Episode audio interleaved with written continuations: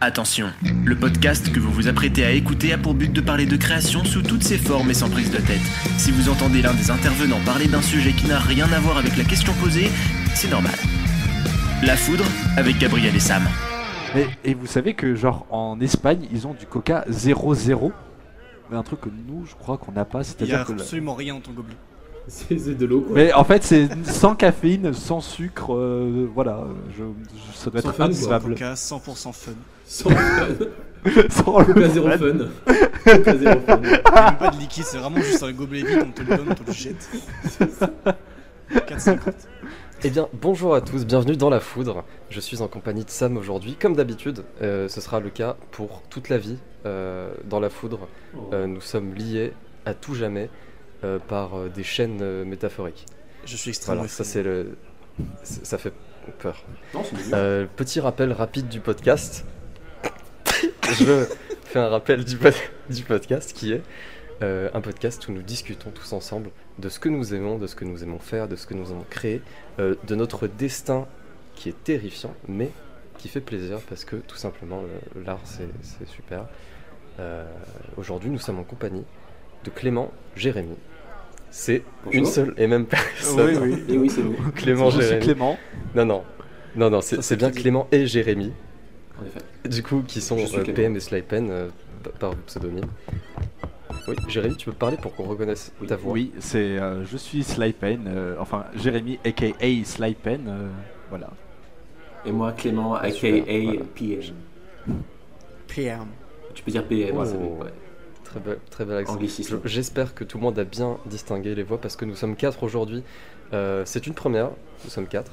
Euh, mais du coup, voilà, nos, nos deux invités aujourd'hui qui sont euh, auteurs, réalisateurs, créateurs d'histoires rocambolesques, on peut le dire. On peut dire ça, oui. Euh, Oui, oui. on, on- on peut le dire parce qu'on a eu l'approbation juste avant, Mm. euh, qui sont aussi créateurs de la future fiction audio Non Omnisoria, euh, sur laquelle vous êtes en train de travailler actuellement. C'est bien ça, depuis de bien nombreuses années et pour les prochaines à venir encore. Euh, ça- Quel- ça- euh, si, si vous pouviez définir en quelques mots Non ce serait comment Je, je fais, Jeremy oui oui je, Ok. je t'en prie Alors, Non c'est une série audio euh, inspirée de l'univers de Phantom Manor, qui est une attraction de Disneyland Paris, donc euh, qui se trouve dans le coin Frontierland, donc ambiance plutôt Far West, euh, western. Donc Phantom Manor, c'est euh, ce qu'on pourrait considérer comme le manoir hanté, même si j'aime pas, beaucoup ce terme. Et c'est une histoire qui concerne toutes ces zones avec du, du parc, avec euh, le Big Sur Mountain, le train de la mine, comme j'aime encore moins qu'on l'appelle. Donc c'est une histoire autour d'une famille qui, vit dans un somptueux manoir sur une colline, propriétaire de la mine et euh, avec une histoire de mari fantôme. on s'en- est inspiré avec Jérémy pour créer cette histoire de cette série Noise Morer qui sortira bientôt. Eh bien, ok, très très bien. Bah, C'est c'est très très, euh, c'était très très euh, riche comme euh, Et très euh, concis. comme description. Merci, Ouais. merci, c'est gentil. Tout à fait. C'est- c'est- ça se voit que vous êtes euh, scénariste On a- euh, on a sur, répété. ce- sur cette ah histoire. oui oui hein, on s'est on, Ah. on- on- on s'est préparé vraiment Je lis un texte en fait depuis le début. Je lis un texte, ça. tout ce qui était euh, Ils, sur ils ont, les ils ont un conducteur à eux de l'autre côté, tu vois. c'est ça. On a- En fait, c'est nous- c'est Voilà. notre podcast en fait. Bienvenue à vous. Voilà. Merci d'être venu. Hein. Voilà. Eh ben, c'est c'est un plaisir. C'est c'est un très grand plaisir. Euh, Peut-être, euh, Sam, voudrais-tu euh, qu'on qu'on essaie d'établir euh, une vision euh, de, de nos créateurs euh, ici présents? Bien sûr, on va vous poser du coup les, les fameuses questions pour établir une vision artistique des créateurs euh, qu'on fait à, à chaque fois. Alors ça va être des questions un peu euh, précises, c'est-à-dire qu'on va pas juste vous dire euh, Eh ben, c'est quoi votre film préféré? On va essayer d'aller un poil plus loin que ça et euh, de, de pousser un peu plus à la Ok. réflexion. Pas, quand même, c'est quoi votre film préféré quand même Maintenant que tu poses Ah, la question. bah, moi, j'ai très envie d'y de- répondre. réponse. Bah écoute, euh, vas-y. Bah, en fait alors le, le terme de film préfé- préféré, c'est que pour moi j'en aurais deux parce qu'il y a mon film préféré qui, qui tient plus de la nostalgie, mon film préféré où genre je vais me dire c'est vraiment un des meilleurs films de tous les temps. Dans ce qui restera dans le domaine de la nostalgie, ce sera ça englobe une trilogie, c'est Retour vers le futur. Pour moi, il y a vraiment absolument tout qui est culte dans, dans, dans cette trilogie, que ce soit les acteurs, les dialogues, les accessoires, la musique, les personnages. Pour moi, il y a tout. Et mon film préféré, où genre je me dis on fera sûrement pas mieux, c'est rigolo parce que c'est le même réalisateur. Pour moi, ça restera Forrest Gump. Je sais, je ne suis pas très original, mais Forrest Gump pour Ah moi c'est un très très très beau film dans qu'on suit juste un, un protagoniste qui lui n'a rien demandé, qui fait juste sa vie et qui vit des choses incroyables tout, tout, tout du long et c'est juste magnifique. Pour moi, pour moi voilà, c'est. Voilà, j'espère que j'ai bien répondu à la question. C'était bien. Clairement. Ouais. Et Clément? Alors moi je vais être encore moins original, je vais dire euh, c'est l'étrange de Monsieur Jack parce que je suis quelqu'un de très sombre et ténébreux. Non, c'est une, euh, c'est c'est une ambiance, ce film que j'aime beaucoup. C'est euh, c'est euh, le personnage de Jack euh, que bah, en fait c'est c'est les designs, c'est les musiques, c'est euh, la version française, la version française que j'aime beaucoup plus que la VO d'ailleurs. Regardez-le en français ce film.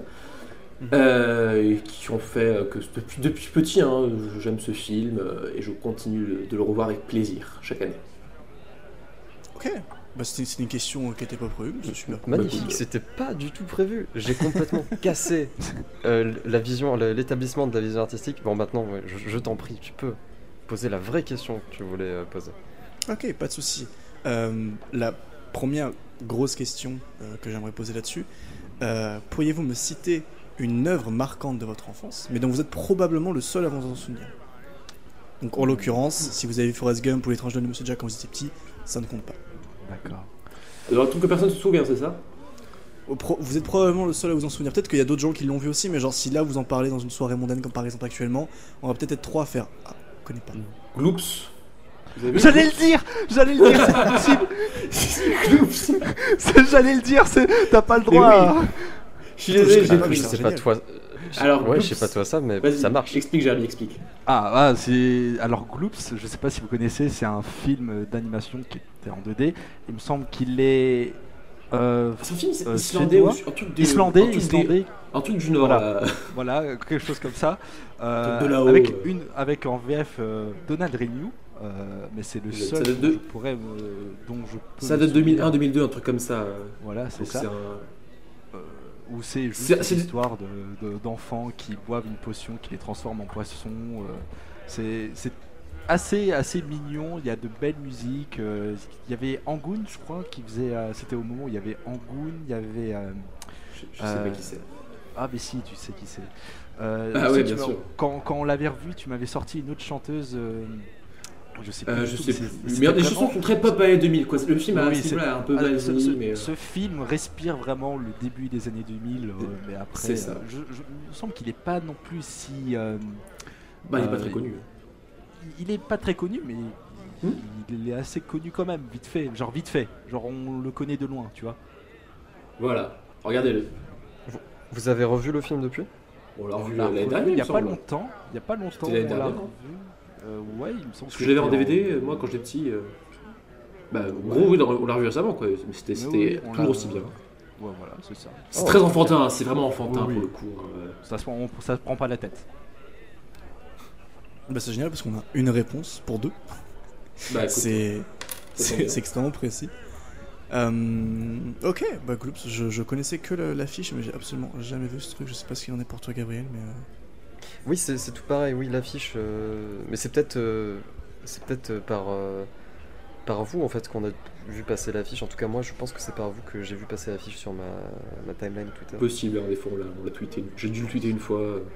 Là, il y avait une question euh, qui, qui était intéressante. C'était c'était toi, Sam, qui t'étais posé la question Ouais. euh, quand on l'a noté. Euh, Est-ce que PM et Slypen sont des personnes différentes de Clément et Jérémy? Euh, Euh, Il y a un truc qu'on disait souvent quand on faisait des vidéos au lycée. C'est euh, quand, quand on faisait des vidéos, mais après c'était des, des toutes petites vidéos, genre vraiment on était au lycée, on, on longtemps. s'essayait, on s'essayait vraiment à, à faire des trucs. C'est que quand on, Slypen et PM faisaient des vidéos, c'était des versions exagérées de nous. Euh, Ah oui. C'est un truc qu'on disait très très souvent.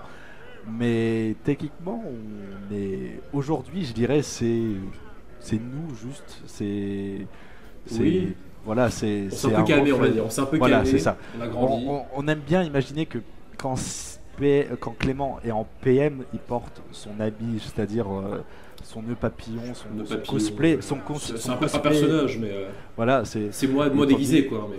voilà, tandis que moi je porte euh, une veste en cuir avec un t-shirt avec une référence, euh, que ce soit de film ou autre, euh, voilà. Mais voilà. Tu le portes bien, d'ailleurs. Ah, merci, merci beaucoup.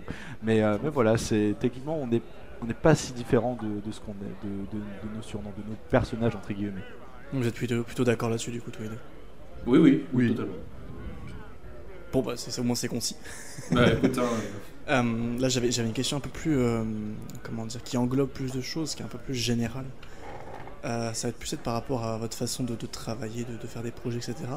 C'est quoi, vous? Peut-être que c'est encore une réponse, une réponse commune ou peut-être pas du tout. C'est quoi votre déclic La chose qui fait que vous avez envie de vous lancer dans un projet, quelle que soit son envergure? Oula. euh, Bah le fait que c'est un truc qui est pas encore, qui existe pas encore, tu vas le dire. J'essaie de trouver une idée qui a pas encore été faite et me dire, j'aime bien l'idée d'être, tu vois, le, le premier un peu à le faire. Alors, euh, Phantom Manor, est-ce que il y a eu tu- plein. de- oui. Non, non, vas-y, je t'en prie. Je vais te poser juste une question par rapport au fait que. Bah, justement, je- je t'ai- j'ai dit je t'en prie, mais Bah, écoute, j'allais poser la question. Je t'en prie, mais laisse-moi parler. non, vas-y. plaît. vas-y. Non, vas-y, vas-y, continue, continue.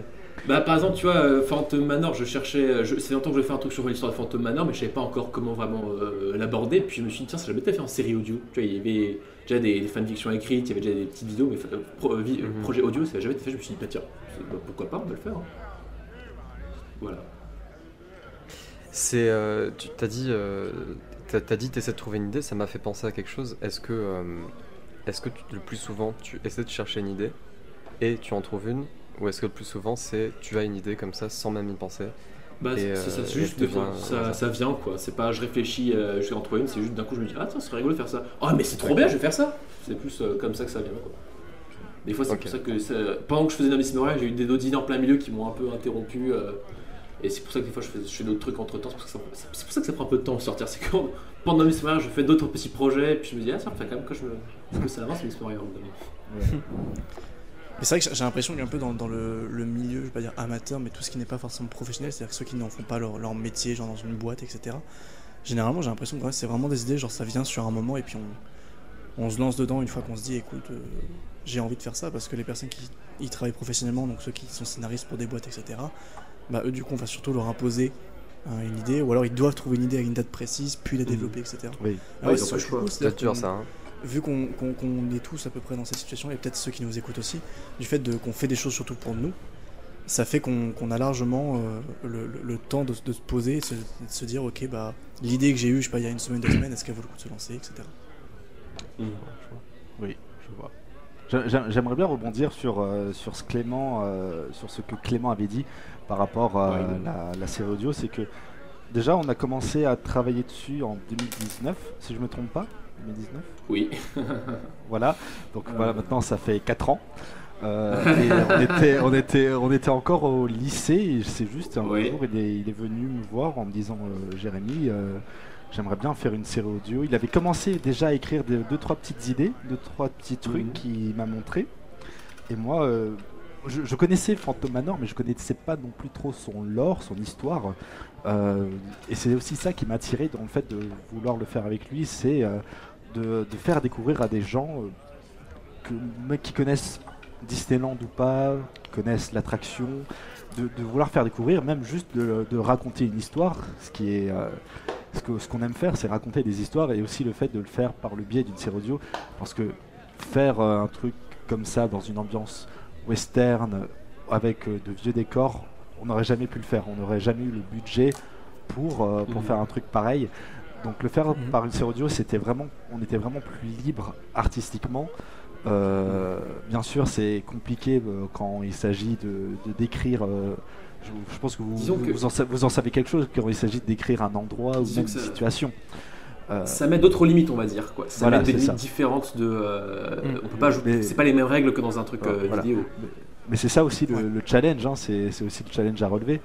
Et c'est c'est de transporter juste le, le spectateur à travers euh, que ce soit l'audio, le bruitage, la musique, l'ambiance. Et c'est c'est Mhm. aussi ça qui nous a attiré de, de, de- de faire cette série. Quoi. Est-ce qu'il y a déjà des moments euh, que vous avez vécu où vous étiez euh, en train de vous dire ce serait sympa de faire ça, mais en fait vous vous êtes rendu compte que c'était pas du tout possible avec le médium de l'audio Oui. Beaucoup de Euh, fois. Oui. C'est-à-dire Oui, qu'on oui. est, on est très ambitieux et puis on se dit ah bah non en fait parce que euh, tu veux tu veux que les gens comment tu veux que les gens arrivent à imaginer ça mais avec des bruitages? C'est-à-dire que Ouais. ok on peut- le, le monde de l'audio c'est bien tu peux euh, fermer les yeux et t'imagines dans un monde mais pour des trucs très précis où tu imagines où, où tu vois on est Phantom c'est quelque chose de très visuel tu vois c'est très euh, tu pourrais imaginer ça en tant que film tu vois mais euh, rendre ça en audio, c'est pas pareil, tu vois. Genre un vieux manoir victorien, tu vois, c'est quelque chose que tu, ça en tableau, ça rend très bien. En grand écran, ce serait incroyable, mais que les gens le verront pas autant. euh, Tu, peux, tu peux très difficilement faire un travelling en audio. quoi. C'est ça, c'est ça. Tu veux, Voilà, tu- c'est ça. je- je- quand, je, quand, je, quand je fais du montage là sur Honest Warrior, il y a des trucs où je me dis, j'imagine bien le plan comme ça, j'imagine bien la caméra comme ça, que ça C'est- fait un zoom là comme ça. C'est un truc qu'on s'est souvent dit euh, sur, le, sur le processus euh, quand on écrivait, quand, quand on enregistrait. On se disait, punaise, ce serait tellement bien si on, si on avait pu le tourner. Mais bon, bien sûr, c'est trop compliqué pour nous. Et bien sûr, euh, c'est. Ça, ça, bah, ça te permet de faire réfléchir, de, de, de se Ouais, fixer des limites et puis de, de, ré- Ouais, ouais. de bricoler le tour. Mm. Ouais, voilà. C'est vrai que, que créer sous la, sous la contrainte, c'est aussi une, une- une méthode très intéressante. C'est-à-dire que le- l'audio, enfin en tout cas c'est ce que j'en pense, mais je pense que c'est aussi une réalité, c'est que l'audio c'est super pour créer des univers. Je veux dire, on peut mettre tout plein de bruitage pour faire euh, croire à la personne qu'on est dans un endroit très précis. Euh, ça peut très bien être dans un vaisseau spatial, dans une bibliothèque, dans une taverne alsacienne. Enfin bref, on peut faire en sorte que la personne se, se croit un peu partout. Mais de l'autre côté, quand on veut raconter quelque chose de précis, en fait, il n'y a, qu'un peu les, les dialogues qui sont là pour ça et Mhm. quelques bruitages à la rigueur. Mais c'est super compliqué de. Enfin, je veux dire, si on prend n'importe quel film qu'on a dans nos films préférés chacun, je suis sûr que la plupart ne seraient pas du coup du tout traduisibles en audio s'il n'y avait pas de narrateur, par exemple. Mhm. Sûr. On, a, on, Mais- a, on, a, on avait très vite peur de, euh, vu qu'on a beaucoup de décors, euh, surtout aussi beaucoup de personnages, on avait dans, dans les décors, on avait peur de tomber vite dans le tiens. euh, tu as vu cette maison euh, Oh, il y a ceci, cela. euh, On a très Oh vite là peur là, de tu tomber as vu, dans- il se passe Voilà. ceci, regarde On a- devant on a- nous. Voilà, on a très vite peur de tomber dans ce genre de truc et heureusement, il y, a des- Mais- il y a des trucs pour un peu contrer ce, ce- ce genre de problème. Mais après, c'est ça que j'aime bien avec l'audio, c'est qu'en fait, le truc que je préfère dans, dans le processus de, de- de création, c'est écrire. Moi, j'adore les dialogues, écrire des dialogues. Du coup, tu me dis une série audio, c'est genre, faut tout faire passer par les dialogues, je suis en mode, oh, trop bien. Donc, euh, Voilà. c'est vraiment ça qui m'a plu, c'est pour ça que j'ai mis un peu de temps à s'écrire, c'est-à-dire que j'ai vraiment trouvé la bonne façon de dire une phrase sans que ça paraisse forcé, sans que ça paraisse, oh là là, regarde devant nous. Et euh, Moi, c'était c'était aussi mon rôle, vu que Clément, lui, d'abord écrivait, et moi, je vérifiais avec lui euh, pour que ça sonne pas faux, que ça sonne cohérent, que, que aussi qu'on ne se perd pas. C'était surtout ça mon rôle. Après, il y a eu d'autres choses que j'ai fait euh, sur, euh, sur le long terme, mais Bah, au début, c'était un peu surtout partout ça. en fait. Voilà, j'étais un peu partout. Au début, fait, c'était que- surtout, c'était surtout attendre qu'il écrive et de vérifier ensuite et en- de ensuite corriger avec lui. Voilà, C'est ça. C'est un peu mon... En fait, on s'est dit, c'est un- peu mon conseiller créatif, tu vois. Genre, voilà. moi, la métaphore que j'ai en tête, c'est que tu vois euh, dans Yu-Gi-Oh! ceux qui sont sur le côté du stade et qui l'encouragent, euh, et qui l'encouragent, bah t'es un peu ça. Genre, t'es là, allez, tu peux le faire. Et tu, tu- Ah, Tu es une sorte de figurant, quoi. Voilà, c'est ça. mais c'est- c'est ouais, c'est- Moi, je le prends c'est comme un important. figurant. Je le prends vraiment comme un figurant. hein, mais bon, C'est-à-dire que moi, tu vois, euh, je suis le mec stylé avec les cartes, etc. sur le terrain. Toi, t'es le mec C'est- derrière. c'est euh, moi, je même suis pas le- les yeux dessinés. moi, je suis le même caractère et toi, t'es. euh, Non, non. Prenons plutôt Pokémon. Tu es un PNJ. Je suis Pikachu, tu es Sacha. Tu vois, c'était toi, toi, t'es le toi qui me dis euh, fais comme ça, fais comme ça. Bah. Et oublie Yu-Gi-Oh! Tu coupes, tu coupes Yu-Gi-Oh! au montage, Ah je bah, prends Pokémon. Ok, ok. si Pokémon, ça marche. Vas-y, rattrape-toi, Voilà. Ça va, rattrape-toi. ça va Sacha T'es content Sacha Vas-y. Vas-y, rattrape-toi, vas-y, c'est bon. Oh là là. il y y, y a le patron du bar qui va nous demander de quitter les lieux. Ça va, on va vous reprendre des bières, Voilà, voilà, s'il vous content, plaît. Déjà qu'on consomme ici, on parlait en plus. Euh, Ah, voilà, en. Alsace. Voilà. Oh, oh, oh. On a des bons trucs ici. Une, Hein. une lèvre, une lèvre. Eh ben, Voilà, écoutez, c'était je, vais lèvre. profiter de, de cette euh, splendide métaphore qui conclut ces questions Ouais. pour passer sur la première vraie séquence. Euh, c'est une séquence qu'on va tester pour la première fois. Ouh. Ça s'appelle la grande question.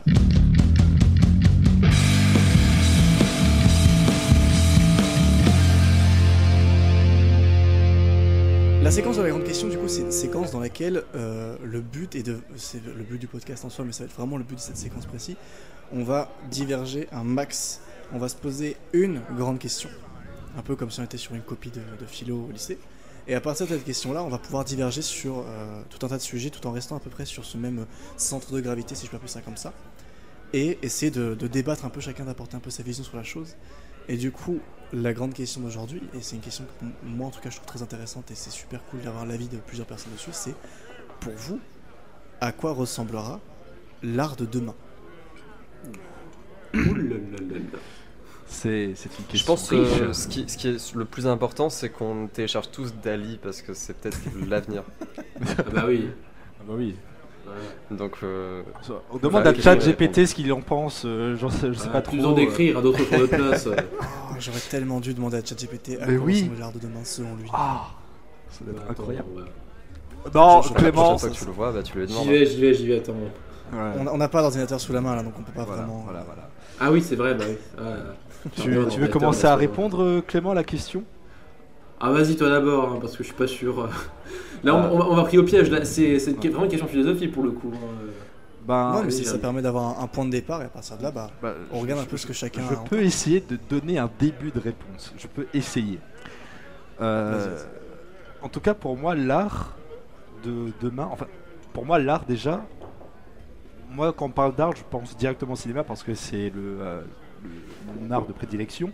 Et donc, si je devais dire sur euh, cet art en précis, précis, je dirais que c'est d'abord. euh, j'ai pas peur pour le cinéma, mais plutôt. euh, je, je, sais pas trop comment le projeter dans le sens où aujourd'hui on a beaucoup de films où c'est juste des suites ou des remakes comme on, peut voir et, et d'un autre côté on a le cinéma qui essaye comme par exemple on a eu Babylone en début d'année où pour moi ça c'était réellement de l'art c'était c'est vraiment mon gros gros coup de cœur de, l'année pour moi je me disais ça c'est un vrai film de cinéma que je voudrais voir le plus souvent et d'un autre côté, on a le cinéma où il y a, euh, je vais dire, les grosses productions du genre Illumination, Disney, DreamWorks. Après, il y a, c'est à chaque fois des, euh, des- studios différents qui, qui essayent de faire des choses différentes, mais qui s'enferment dans une sorte de, de spirale infernale. Je vais citer Disney comme par exemple faire des films euh, autour de leurs autres films, que ce soit en ce moment La Petite Sirène, comme ça a été pour Dumbo, pour Aladdin, tout ça. Et surtout, ils essayent par exemple de faire un film The Haunted Mansion, encore inspiré, enfin euh, voilà, d'une attraction euh, qui, a- qui aura donné, donné ensuite Phantom Manor. où ça essaye de faire quelque chose de différent. je sais pas si on a pu voir, si vous avez pu voir la bande-annonce, où c'est une sorte d'un peu film d'horreur tout public et euh, qui, en tout cas moi, qui me donne un peu envie. Et ap- mais après, j'ai l'impression qu'il y a deux côtés du cinéma qui est en train de se développer, c'est-à-dire les gros films où on va être en mode ouais ça passe, et d'un autre, d'un autre côté où on sera un peu émerveillé par, euh, par ce qu'on voit. Et Après ça, il y a toujours eu ça finalement. Ben, que. j'ai l'impression que c'est plus le cas aujourd'hui. J'ai l'impression, ben, j'ai l'impression que c'est encore plus le cas aujourd'hui, que ce sera encore plus le cas demain. Donc euh, Donc, de- demain, euh, est-ce que tu penses que on consommera euh, le cinéma de la même façon? Ben, pour moi, le, le- le- le cinéma, il s'est toujours consommé de la, de, comme ça a toujours été. C'est-à-dire, les, les gens, ils vont voir un film, voilà, ils vont, c'est soit ils vont, ils y vont pour se détendre, comme pour voir un film, voilà, sans se prendre la tête, soit pour euh, apporter, sa- s'apporter de la culture. Donc, pour moi, ça sera, ce sera toujours comme ça, mais ensuite, c'est à voir comment la, la, la, la mentalité des gens qui sont curieux va évoluer. C'est- pas bête comme, comme façon de penser, mais il y a un truc sur lequel je dois rebondir, c'est que ces deux catégories de cinéma que, que tu cites un peu, j'ai l'impression que ça a toujours été un, un peu le cas. Et j'ai l'impression même qu'on s'en sort peut-être un peu mieux aujourd'hui parce que tu regardes dans, bah, dans, dans le siècle précédent, il y a énormément de, de, de- de- de- de domaines dans lesquels on avait les mêmes films en boucle. Je regarde par exemple les westerns, c'est un peu le, la même chose que mode, nous, hein. les films de super-héros aujourd'hui. C'est qu'il y a une époque, les films de western, c'était une mode, mais hardcore, où tout le monde faisait des films qui se ressemblaient et on avait l'impression de voir le même concept en boucle, ce qu'on a un peu aujourd'hui avec les films de super-héros. Et tu peux prendre ça avec n'importe quel autre domaine du cinéma, je pense. Je pense notamment à- au film de, de Bruce Lee. C'était le, le même concept à chaque fois où c'est. euh, Il y a un méchant, Bruce c'est gentil, euh, il se bat, il fait des arts martiaux et fin du film quoi. C'est vrai. Et c'était vraiment le, le même concept en boucle. La différence, c'est qu'à l'époque, on prenait un acteur à qui on faisait faire 20 fois le même film. Et aujourd'hui, c'est on prend une licence à qui on fait faire 20 fois la même histoire, mais euh, on change un peu les décors, on rajoute un mec, on enlève une, quelqu'un. Et je pense qu'on a juste changé la façon de faire, mais qu'on est toujours sur le même principe de.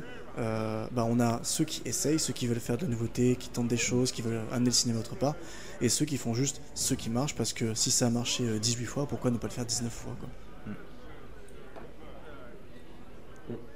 Suis Bah, Spider-Man, c'est un, bon ex- un bon exemple. Parce que Spider-Man, t'as les versions, euh, t'as le dernier film live où c'était vraiment euh, fan service, fan service, on met tout ce que les gens aiment euh, sans réfléchir. Et puis t'as le dernier film d'animation là, euh, Across, c'est ça, Across the Spider-Verse là, qui Oui, une vraie proposition euh, vraie proposition euh, artistique avec tout ce que tu veux, bien réalisé, on réfléchit au truc, scénario, animation surtout Bah, l'animation.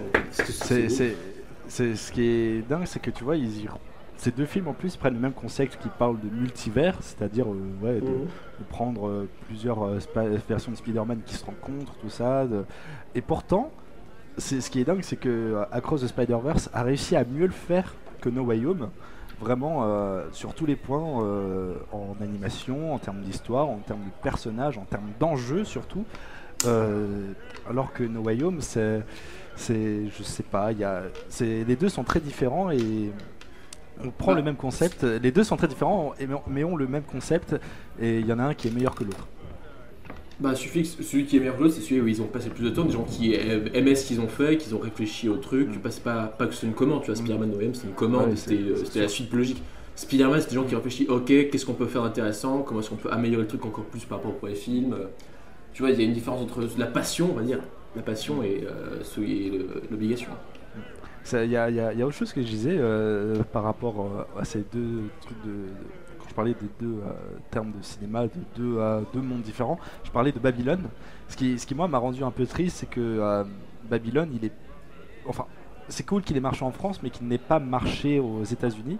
Alors que voilà, maintenant il y a eu, c'est le même réalisateur qui a fait La La Land, qui est un chef-d'œuvre, qui a fait Whiplash, et que pourtant c'est un film qui a apporté beaucoup. C'est génial qu'il ait eu du succès en France, mais je je, je, sais, je comprends pas comment ça se fait qu'il n'ait pas eu le succès qu'il méritait aux, aux États-Unis. Ça c'est, je ne comprends pas.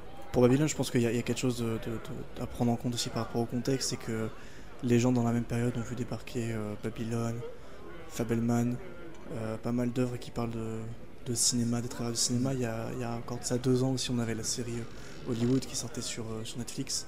Donc on a peut-être un peu une, euh, une lassitude des gens pour parler encore et encore du même sujet. Et même si moi Once derrière... Upon a Time in Hollywood aussi. De quoi? Once Upon a Time in Hollywood. Oui, c'est vrai, j'ai oublié de le, citer, mais c'est vrai que ce, ce film-là aussi en a fait partie, et c'est un peu, je pense, je pense que c'est la peur des gens de se dire, bon, bah, on va encore aller voir le même film, mais juste réalisé par quelqu'un d'autre. Et c'est vrai que on, part du même postulat en soi, hein, je veux dire, Once Upon a Time in Hollywood et, euh, et Babylone, on est vraiment sur euh, une tranche de vie euh, de plusieurs personnes et leur destin, à la différence où, euh, enfin après ça c'est que mon avis personnel, mais il y en a un où c'est juste, bah voilà leur vie, et l'autre c'est voilà leur vie, mais c'est intéressant. Je sais pas comment exprimer ça autrement, mais euh, c'est un peu aussi quelque chose qu'on peut relier à, la question euh, à quoi ressemblera l'art- l'art de demain. C'est le fait que les gens aient peur parce que euh, ils ont peur de revoir le même film encore, mais qu'à côté, ce même public va aller voir les 150 films Marvel qui ont tous la même DA. Est-ce que c'est quelque chose qu'on verra toujours dans l'avenir? Est-ce qu'il y a un moment où les gens vont se lasser de tout? Est-ce qu'on va être euh, de retour à un cinéma qui ne fait que tenter des nouvelles choses jusqu'à trouver quelque chose qui marche? Bah, ça pour moi, c'est la suite logique, c'est-à-dire que là, en fait, au bout d'un moment, ils vont, ils vont, ils, vont traire leur licence jusqu'au bout, et au bout d'un moment, ils vont se rendre compte, bah, on va tout faire, on peut plus, on peut plus re-refaire, bah, on va devoir trouver de nouveaux trucs. hein. C'est comme ça, c'était, euh, c'est déjà comme ça avant, non, on est en plein dedans, et puis d'ici 5-10 ans, les gens, ils on verra un nouvel âge d'or, je pense, de, de, de- de- nouvelles productions originales euh, qui marcheront et qui cartonneront. hein. Pour le moment, je pense que là, ça sent qu'on on est sur la fin d'une période de. euh, de grosses licences. Que, bah, avec les derniers Marvel qui commencent à se casser la figure, euh, tout ça, euh, je pense que les gens commencent à se rendre compte qu'on veut plus voir la. Non, en fait, parce que c'est pas ça. C'est que, tu vois, Marvel, si c'était des bons films, tu vois, avec qui, on prenait le temps avec des visions artistiques derrière, je pense que ça continuera à marcher, tu vois. Mais là, je pense que les gens se sont rendus compte qu'on veut pas voir la même chose que sur Ant-Man, euh, Ant-Man 3, Thor 4, là, tu vois, la même le truc en boucle, tu vois. Alors, Gardien Galaxy 3, ça a bien marché, les gens. Ouais, euh, c'est génial. les, les films étaient félicités Ouais. parce qu'on a une vision derrière, on a quelqu'un qui aime ce qu'il fait. Et puis c'est ça, qui devrait bah, l'essentiel du cinéma. C'est- Bah oui, c'est. Moi, en, moi, en tout cas, j'ai pas peur, en tout cas pour le cinéma de demain, parce que ça, ça se renouvelle tout le temps. J'ai- pas peur pour lui parce que ça, pour moi, ce sera toujours un, un art qu'on pourra pas tuer. C'est un art qu'on peut pas Bah, il a tuer. survécu à pire. Il a survécu à pire. Ah ça. Il a survécu à la télévision, il a survécu au streaming, il a survécu au Covid. Et il est toujours là, et puis euh, il, fait des, des- il fait des super chiffres comme jamais, j'ai l'impression, le cinéma. Est-ce que vous pensez euh, qu'il y aura un jour une influence de TikTok sur le cinéma? Bon, J'espère pas. Parce que parce qu'en fait là on est on est un peu au début de TikTok en soi parce que euh, il suffit qu'il y ait un je sais pas un enfant qui ait grandi avec TikTok et qui se rend compte qu'en fait il peut faire des films je sais pas parce qu'il y a des parents qui peuvent peuvent lui Bah, en fait- permettre d'atteindre ce niveau. Qu'est-ce que tu appelles par influence TikTok? Parce que moi j'ai pas TikTok, je sais pas trop ce que c'est influence TikTok. Qu'est-ce que Moi, je peux, moi, je moi- peux moi un non peu plus, plus. moi, je peux plus en parler parce que je connais, je- enfin, j'ai TikTok vite fait pour regarder, mais ce que moi, je, je- pour moi, TikTok, c'est c'est genre l'enfant de Vine. Vine, voilà, ça faisait des petites euh, Ouais. vidéos de, de 5 secondes, que ce soit humoristique ou pas, mais que ce soit Vine, C'est TikTok, très court et scindé, disons. voilà. Après, moi, je suis pas contre certaines vidéos, par, par exemple, où euh, c'est juste pour faire rire. euh, euh, ça, ça peut bien sûr amener à faire découvrir des gens qui ont du talent, comme ça peut montrer des gens qui n'en ont pas. Euh, après, le talent, c'est subjectif, hein, je dis ça comme ça. Mais ça, ça peut faire découvrir des gens. C'est ça. Il y a même des gens qui viennent, que ce soit Instagram, YouTube, TikTok, qui maintenant apparaissent dans des films. Après, ça, c'est plus une question de voilà amener un public jeune pour aller voir un film euh, au, ci- au cinéma. Mais après, ça a toujours été comme ça, que ce soit euh, avec YouTube, quand quand quand il y avait un YouTuber qui marchait bien, qui décollait, qu'ensuite il se fasse vraiment gros- vraiment connaître, qu'il apparaisse dans des euh, dans des films. Je donne l'exemple par exemple de McFly et Carito dans le dernier Astérix. Voilà, je donne un exemple comme ça. Mais c'est euh, c'est c'est- un truc où il y aura toujours une influence, que ce soit de n'importe quel réseau. Euh, par exemple, il y a aussi le, il y a eu un joueur du grenier et Seb du grenier qui a ensuite fait une voix dans le film Donjons et Dragons. Donc que ce soit TikTok, Mm. YouTube, Instagram, il y aura, ça aura toujours une influence sur un, un certain, un certain art, je pense. Que ce soit Tu, néfaste tu ou vois, pas. tu vois, je pensais pas forcément à, je pensais pas forcément à la présence et à- un peu à, à ce qui sert de promotion, tu vois, pour les films, mais plus à, euh, au format en général. C'est quoi le format tu vois, TikTok, en fait Parce euh, que bah, non, en fait, si tu, si tu veux, TikTok, le, le- le truc important, je pense à retenir déjà, c'est que c'est vertical, mais je pense pas vraiment que le cinéma soit intéressant en vertical. Mais je- ce que je retiens surtout, c'est que. euh, D'ailleurs, il n'y a pas que TikTok, hein, il y a beaucoup d'autres réseaux qui, qui deviennent comme ça, par exemple Insta, tu vois, où où il y a eu euh, une influence particulière de ce qui se fait sur TikTok. Euh, c'est un peu des vidéos qui peuvent pas durer très longtemps. C'est-à-dire qu'il y a. C'est pas qu'il y a une limite de temps, enfin, s'il y en a une, je crois que c'est 3 minutes, quelque chose comme ça. Maintenant, c'est 10. Euh, mais c'est que. D'accord, ok. En fait, c'est que les gens, euh, ils évitent de faire des vidéos trop longues pour que ce soit regardé. Parce qu'en fait, euh, sur TikTok, le- la facilité, c'est. euh, et sur, sur, les, sur, sur tous les réseaux en général, quand c'est des vidéos comme ça, la, la facilité, c'est que tu peux scroller et que tu peux partir d'une vidéo si la première seconde t'intéresse pas. Quoi. Bah, et, le cinéma, euh, c'est pas- pas du ça. coup, hein. Oui, oui, du, c'est du- sûr. du coup, le, ci- le cinéma, c'est c'est peut-être pas ça, tu vois, selon toi. Après, c'est pas impossible qu'il y ait quelqu'un qui se dise Eh, les gars, le cinéma c'est trop chiant. Venez, on réinvente le cinéma et toutes les secondes, il y a un truc qui se passe. C'est un peu Euh, le streaming, c'est- non c'est aussi un peu Euh, le- Le streaming, Ouais. c'est ça. hein. C'est genre quand un truc qui te plaît pas, tu, pars- tu changes et puis tu vois 10 secondes. hein. C'est... Même la télévision, et la les- télévision, les tu changes, vidéos YouTube, hein. Les, les vidéos YouTube pour les enfants aussi, je sais pas si vous avez vu, mais les vidéos YouTube pour les enfants où il y a 10 000 trucs qui se passent à la seconde, genre il y a 10 Spider-Man qui sortent, il y a genre euh, Miraculous qui sort de nulle part, ça n'a Ouais. aucun sens. T'agites tes clés, quoi. Tout, tout ça pour. euh, Ouais, c'est ça. Mais je, je pense, je pense sincèrement Donc, que, que. Enfin, je, porte mon avis, même si laisser quand même Clément et, et Jérémy répondre après. Mais je, je- je pense sincèrement que TikTok a, a peut-être une influence aussi quand même sur le cinéma et que le cinéma n'en a pas forcément, euh, pas forcément caché.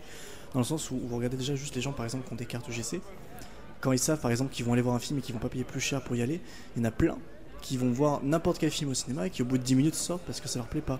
Et d'un côté, il y a un avantage où tu Ah. te dis bah ça amène des gens qui iront voir un film parce que ça va rien leur coûter de plus et du coup on peut se dire ok mon film moi en tant que réalisateur euh, qui devait pas avoir grand monde grâce aux cartes UGC il y a plein de monde qui le voit. Mais d'un autre côté ça fait que bah en fait en allant voir les films avec ces cartes UGC on devient de plus en plus exigeant parce qu'on se dit bah j'ai j'ai la flemme je peux sortir vu que ça me coûtera pas plus cher de voir le film bah si au bout de 10 minutes ça plaît pas je peux J'avais jamais entendu Mais ça. pourquoi tu ferais ça en fait euh mais il y, en- y a- il y en a énormément qui le, qui le font moi je, enfin je sais pas pourquoi mais moi, moi, je ne suis jamais sorti d'une salle de cinéma avant la fin même quand c'était horrible Bah non en fait, euh, je sais pas, je, je, je suis pas un film tu regardes jusqu'au bout pour savoir ce que t'en penses en fait, tu sors pas en plein milieu, euh, à moins que ce soit vraiment très détestable au moment où tu, tu pars, mais euh, juste parce que ça ça t'ennuie, je, je vois pas pourquoi tu partirais juste parce qu'un film t'ennuie quoi. Ouais. Ah, parce qu'il y en a quoi. qui, qui sont sûrement habitués au mode de consommation du streaming où si au bout de 10 minutes le film leur fait chier, ils se disent bon bah je vais pas consacrer mon temps à ça, je vais aller voir autre chose vu que j'ai plein d'autres films à ma disposition. Et du coup je pense ouais. que certains appliquent ce même modèle mais au cinéma. Ils s'installent sur le Bah, cinéma, disent euh, bah ça me plaît pas, je vais en voir un autre. M- Moi, en fait, je vois surtout le. Moi, je vois que le public, il va être euh, en mode, euh, il va, il va regarder ses vidéos sur TikTok, voilà, il va être amusé. Mais pour moi, c'est quand tu vas au cinéma, tu, tu sais pas forcément ce que tu vas voir, mais tu, tu vas vraiment aller au bout des choses. Tu vas tu vas t'installer dans ton siège et tu vas tu vas c'est soit tu restes, euh, soit euh, soit bah tu tu bah, tu restes. J'ai- pas d'autres. euh, Bah. Bah, c'est une ambiance que tu retrouves pas. Hein. C'est Ouais, voilà, tu vois, t'es avec des inconnus dans une salle, c'est un truc, à- un truc spécial, tu vois. C'est pas, voilà, c'est- pas sur ton canapé euh, à scroller. T'es- t'es devant un grand écran dans une grande salle noire où t'as le son qui vient des deux côtés comme ça. C'est euh, c'est totalement différent. Après, c'est sûr que le- euh, les réseaux, que ce soit TikTok, Instagram, tout ça, ils auront toujours une influence sur le cinéma, mais pas dans le, je dirais pas dans le monde de, de, de consommation, je dirais. Je, dirais- je trouve que ça, c'est le, le cinéma restera tel qu'il est euh, tant que c'est- il y aura toujours des gens pour le faire vivre tel qu'il est. C'est beau ce que tu disais quand même. Oui, je sais. Mais je pense que ça va peut-être changer quand même un peu la, la dynamique de ce qu'on regarde dans le sens où, là je prends l'exemple euh, de ce qui se passe actuellement, il y a les cinémas MK2 qui prévoient de faire des, des séances spéciales YouTube, où il y a des vidéos YouTube qui vont être diffusées. What C'est un, vrai- c'est un vrai truc que ce que je What suis. Euh, Mais- Il y a les cinémas MK2 qui prévoient de faire des, des séances spéciales YouTube où ça sera des vidéos de YouTubeurs qui seront diffusées sur les écrans pour attirer plus de monde. Oula. Parce que je ne sais pas forcément la raison, mais je pense qu'ils ils ont du mal à attirer le monde parce que les cinémas MK2, je sais pas pour vous, mais pour moi dans mon esprit, c'est des cinémas qui diffusent pas mal de choses un peu indépendantes ou, Oui. Bah, ouais. partout. Oui, oui. Et, et je pense juste qu'ils ont du mal à amener du monde avec des, des, des- des films comme ça, et que du coup, au Je- lieu de juste mettre pas. des blockbusters, ils ont envie de faire des séances YouTube. Je sais pas, après, je sais pas ce qu'ils pour la vidéo, hein. exactement de vidéos C'est- YouTube, mais je pense que c'est pas du tout la bonne, euh, enfin, la bonne chose à faire pour amener des gens. Ah, je Le- truc, je c'est sais pas, que je sais pas leur euh, quand c'est marketing, mais bon. Ouais, ouais, ouais. Après, le truc, c'est que tu peux avoir des vidéos sur YouTube où, genre, euh, je, vais, je vais citer par exemple. Qui font euh, cinéma quoi. Voilà, je sais pas. Voilà, voilà, je sais pas. Après, je dis par exemple, euh, jou- jou- joueur du grenier, je sais pas, je, dis ça comme ça, euh, qui fait des super vidéos adaptées, mais genre qui à chaque fois euh, se développe, où il y a des fois une histoire, quelque chose. voilà, surtout en termes techniques ou en termes de, de visuel, où ça, à chaque fois ça se développe, qui, qui font toujours des vidéos beaucoup plus longues, qui sont travaillées.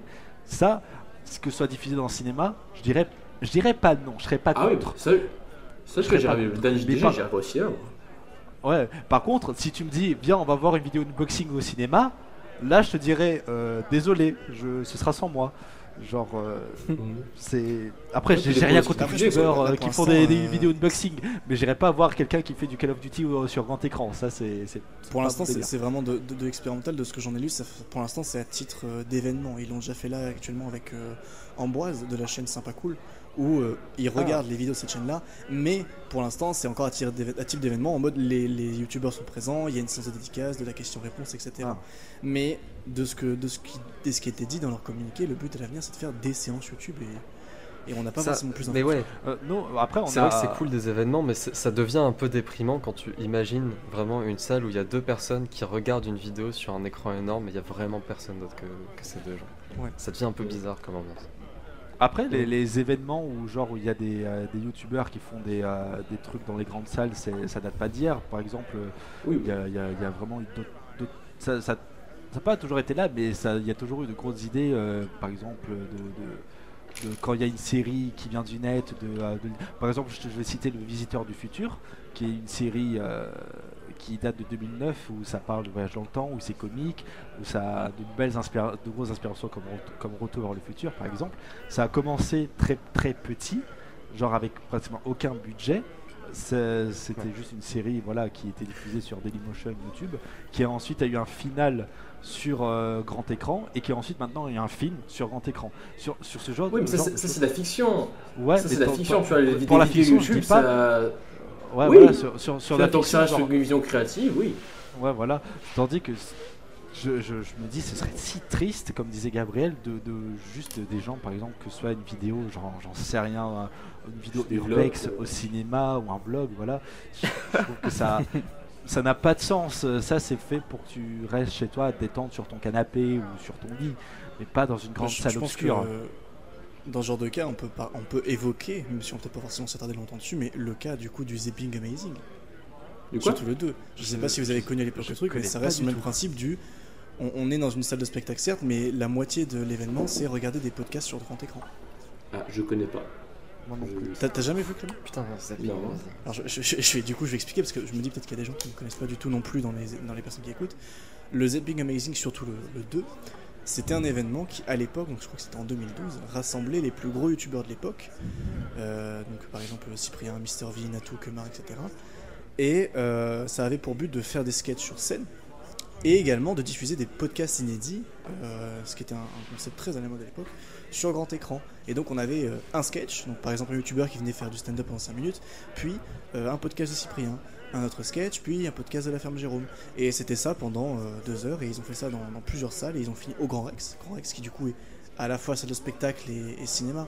Mais il y avait quand même ce principe où tu dis, bah, en fait la moitié euh, du spectacle c'était regarder des podcasts sur grand écran. Des podcasts qui étaient diffusés ensuite sur YouTube. Bah, on a tu juste vois, une avant-première. Tant que ça reste un événement comme ça, tu vois, ça dérange pas. Tu vois, c'est un événement qui est organisé une fois ou deux, et puis voilà, tu vois, Mm. ça, ça remplacera jamais le cinéma, Ouais. c'est le truc. Tu vois. Ouais. Tant que ça reste événementiel, si ça bon, dev- on va pas. Si voilà. ça devenait annuel, si ça devenait annuel de juste diffuser une vidéo quelconque euh, au grand, sur grand écran, ça deviendrait si lassant en fait. C'est Oui, ça- surtout, je pense, ce serait payant, je pense, de, de payer, euh, ouais, de, de payer pour regarder une vidéo que sur laquelle tu pourrais avoir accès gratuitement sur YouTube. Je trouve ça débile. Je, suis d'accord qu'à titre d'événement, c'est toujours cool, c'est vrai, mais c'est juste. euh, Enfin, je pense qu'on va évoquer ça juste après, parce que ça reste dans la même question. Mais c'est toujours ce, ce concept du. euh, le, fait que les cinémas en tant que lieu existent, ça, influence beaucoup de choses derrière, dans le sens où bah, c'est un grand écran, et du coup on se dit, bon, on peut faire n'importe quoi sur un grand écran, euh, parce que ça va, c'est à titre d'événement. Mais le jour où ça sera plus à titre d'événement, que ça sera quelque chose de, de très récurrent, très quotidien, où voilà, on, on sera là entre potes dans un bar à dire, bon, venez à 15h, on va regarder le dernier jour du grenier sur le grand écran, bah. Il y aura une limite où on se dira, bon, euh, bah bof, il y, a- il y a une limite à tout quand même. Un cinéma, c'est quand même à la base pour qu'on découvre des, des œuvres de fiction. Et euh, c'est sûr que moi, pour ma part, ça me ferait chier de me dire, bon, bah voilà, euh, les vidéos que je peux voir sur YouTube, euh, elles sont mises sur grand écran et qui ça apporte pas forcément grand chose parce que c'est pas forcément pensé pour. J'ai peut-être une idée qui, pourrait, qui pourrait les aider à attirer des gens d'internet. Mhm. Euh, vous, vous me direz ce que vous en pensez. Euh, ça tient en une phrase, un ARG. Quoi? Et il y a une partie de l'ARG qui se passe dans le cinéma où tu dois voir une vidéo en fait qui passe en boucle. C'est quoi, j'ai un ARG Un, aug- un augmented reality game. Il me semble que c'est ça. c'est quoi un augmented euh, reality game? En gros, c'est euh, c'est c'est les énigmes sur internet. En mode, tu dois chercher sur des sites et tout. Euh, tu dois aller. En fait, augmented reality parce que tu dois faire des choses dans la réalité. Euh, tu vas à des endroits, genre des coordonnées très spécifiques, euh, des coordonnées géographiques spécifiques. Et euh, euh, y a- je sais plus comment ça s'appelait, ça. Il y avait une, un gros une escape appli game. Sam que tu connaissais. ouais, en gros, un Ah, le- escape game. euh, Je, euh, Oui, geocaching. oui. c'est ça.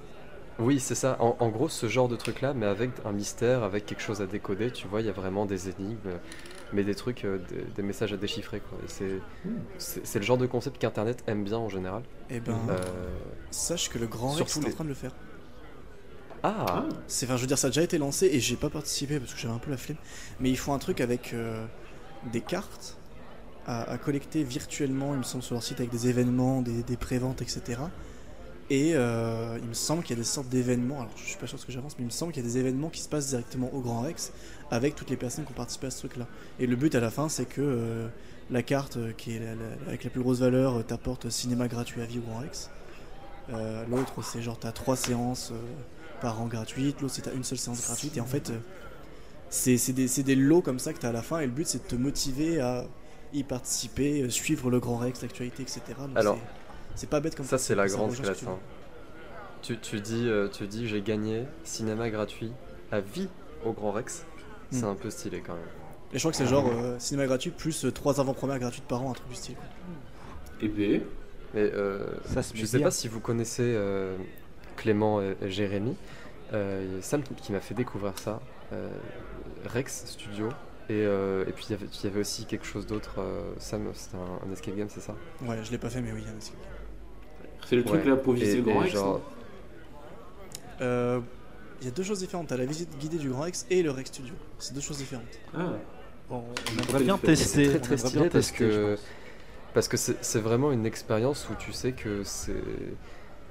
En fait, c'est intéressant parce qu'ils ont vraiment mis un effort, euh, un investissement euh, qui- qu'ils n'étaient pas du tout obligés de faire en fait.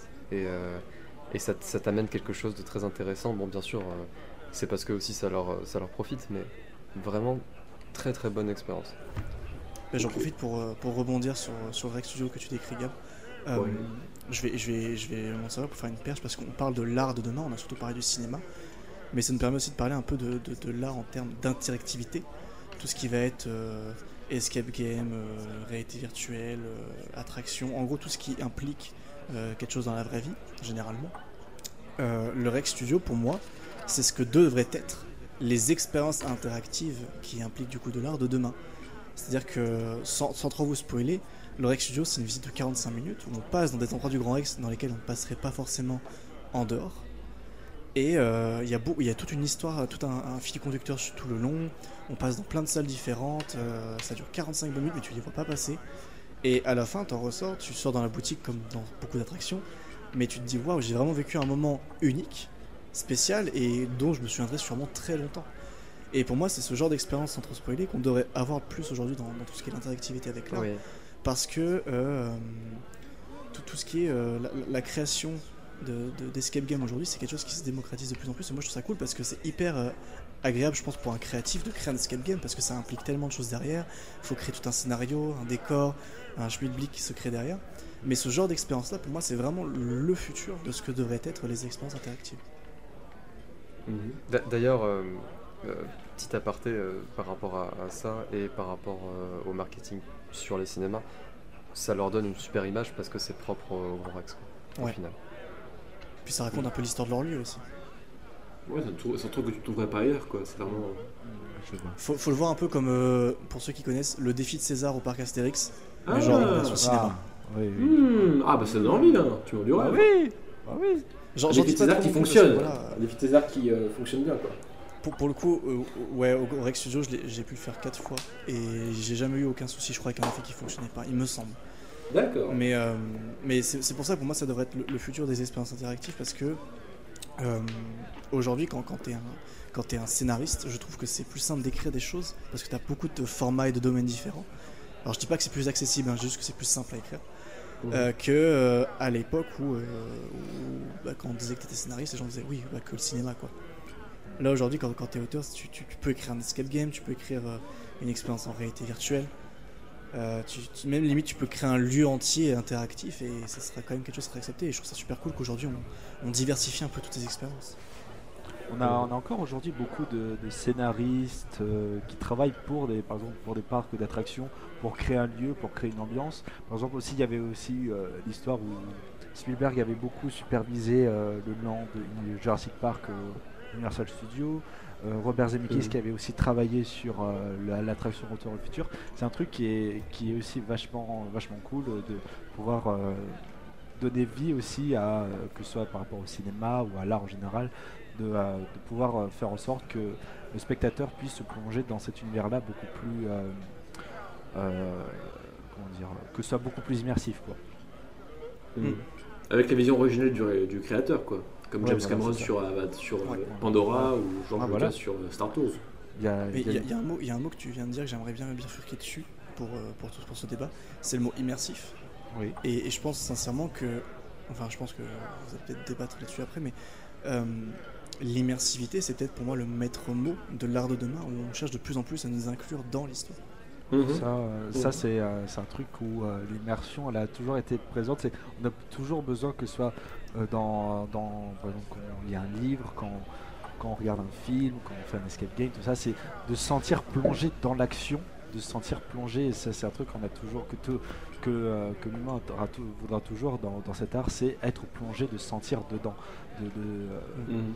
de- de- voilà, d'a- d'a- d'avoir l'impression que ce soit par exemple dans un escape game, de, que ce soit sentir le danger ou de sentir euh, que, que, que c'est réel. Et ça, c'est c'est un truc qu'on cherchera toujours à innover, que, euh, qui, je pense, pourra toujours ne peut que s'améliorer.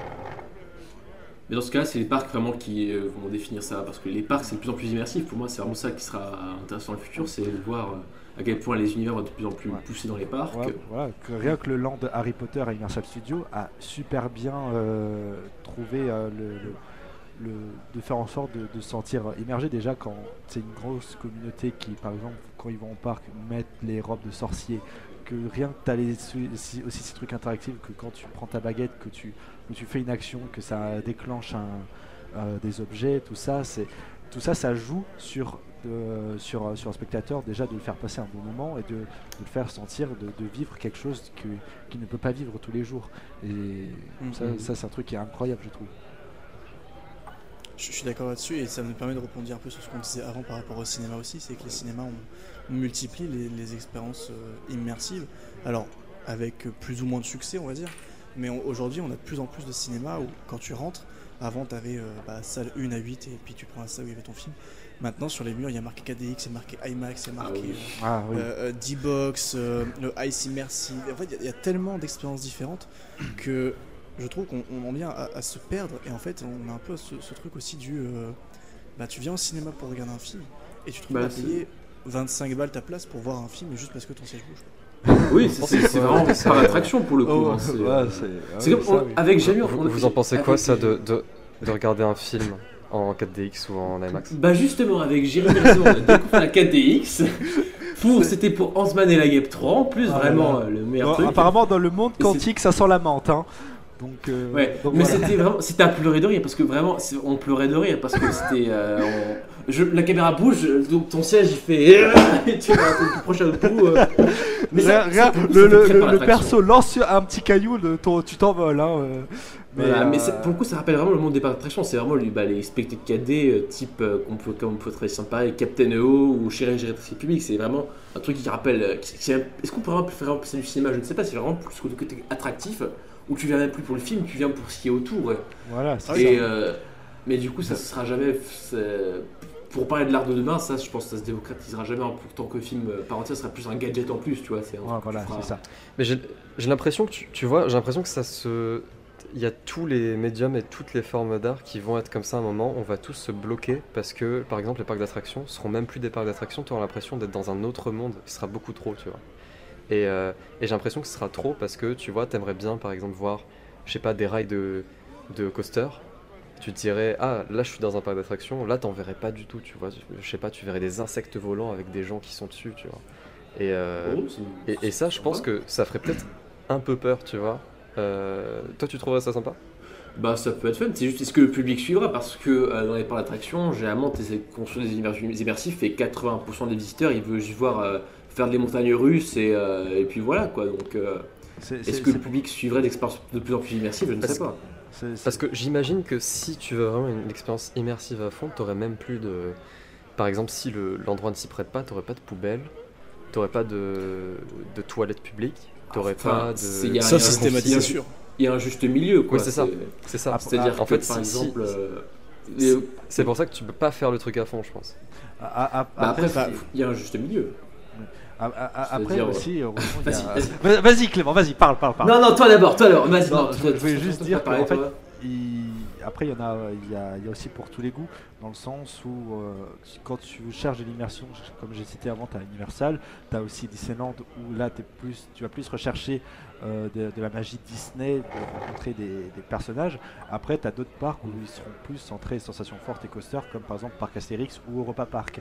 C'est ce qui il y a toujours de la diversité dans- il y a toujours pour tous les goûts. Pour euh, ceux qui recherchent juste de la sensation forte et ceux qui recherchent de la magie ou de l'immersion. Je pense que la, la conclusion de tout ça, c'est juste, je pense, de dire pour, euh, pour l'art de demain, euh, j'ai l'impression que ce qu'on espère tous, c'est qu'on aura toujours euh, chacun euh, une façon de trouver notre compte dans, dans ce qui se fera. C'est-à-dire que le mieux finalement pour l'art de demain, et ce qu'on souhaite le plus pour l'art, ça serait qu'on ait tous chacun euh, quelque chose où s'y retrouver et qu'on puisse euh, tous avoir des, des- des œuvres qui nous correspondent, un type de, de cinéma qui nous plaît, un type de parc qu'on qu'on aime visiter et que chacun y trouve un peu son compte. Je me suis répété trois fois avec le même mot et la même formation. Bah, c'est toujours non, mais c'est presque gens- un message de paix. Ouais, qui est- qui on espère qu'il y aura toujours des gens pour aimer que ce soit le cinéma en général, que ce soit pour aimer, Mm. que ce soit de différentes façons. Qui est, c'est ce qui est ça, c'est ça aussi qui est bien avec l'art, c'est qu'il y aura toujours pour aimer des gens que, par exemple, que d'autres ne vont pas aimer. C'est aussi ça euh, l'art, hein, c'est ça sert aussi à ça l'art. Ouais, Gabriel, tu voulais dire un truc avant qu'on passe à la suite? Euh, non, je- si, Voilà. je, veux- si je dis un truc, c'est un truc qui n'a rien à voir, tu vois. Bah dis quand même. Euh, une fraise. euh, Je suis Fraise, contre moi. non, tu, non, tu parce veux que une salade de fruits ou c'est comment?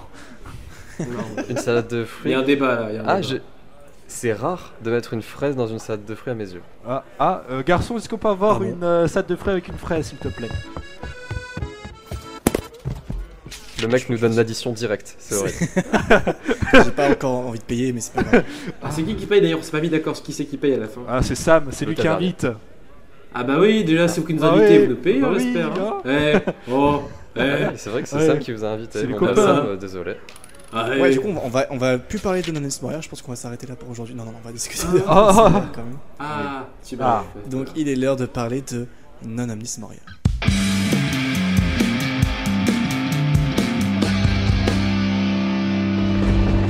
Donc, on va parler de Non Omnis Moria, votre future euh, fiction audio, dont on, on ne parlera pas de, de- de- de certaines choses comme la date de sortie.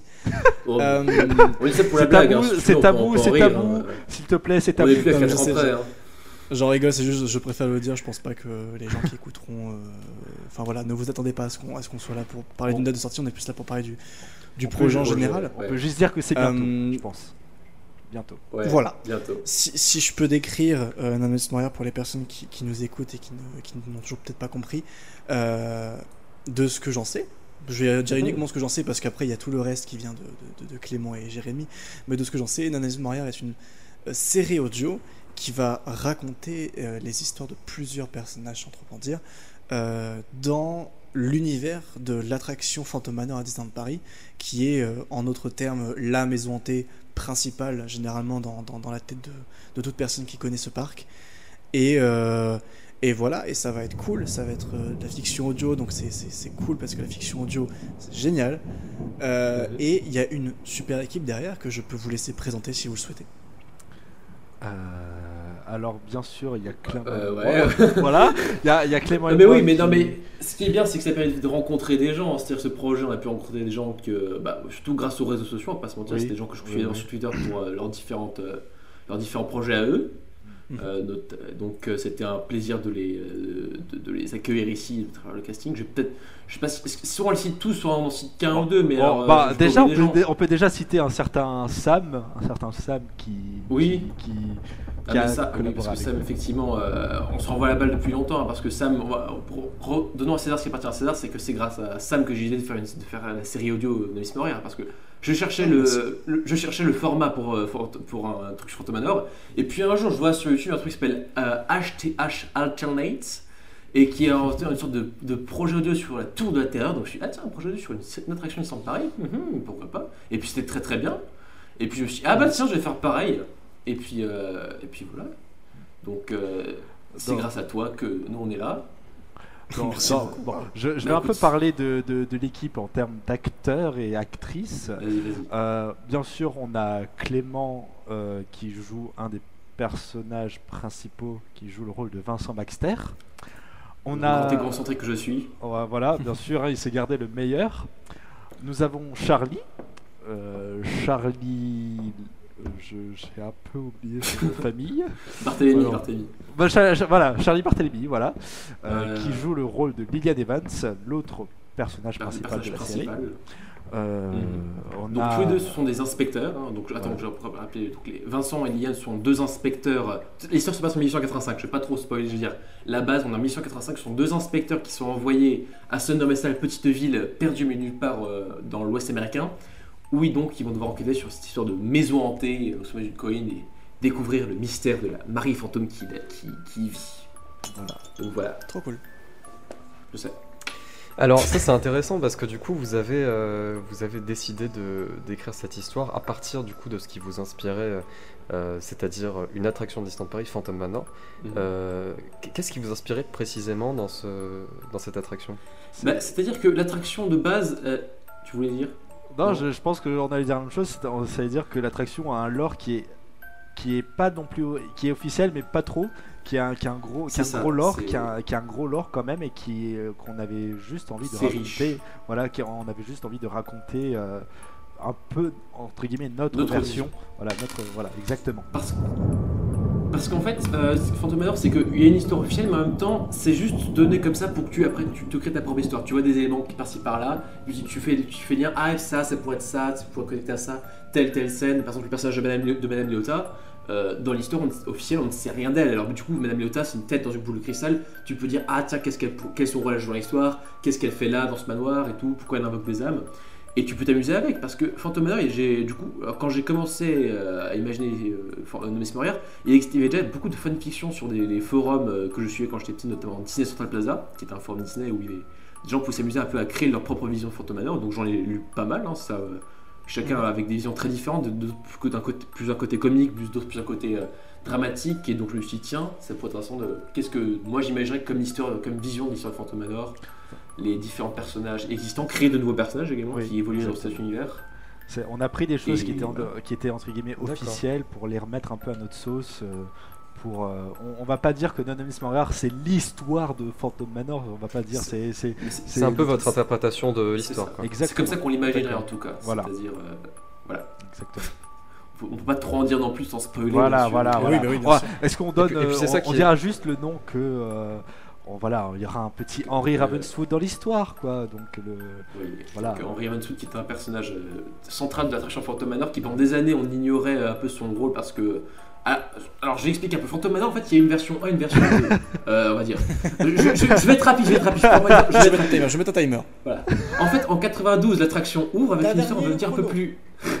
avec une histoire un peu plus vague, on va dire. Il n'y avait pas de, vraiment euh, de lien. Les, les personnages n'avaient même pas de nom. La mariée ne s'appelait pas encore Mélanie Ravenswood, comme on l'appellera plus tard. C'était vraiment juste la mariée.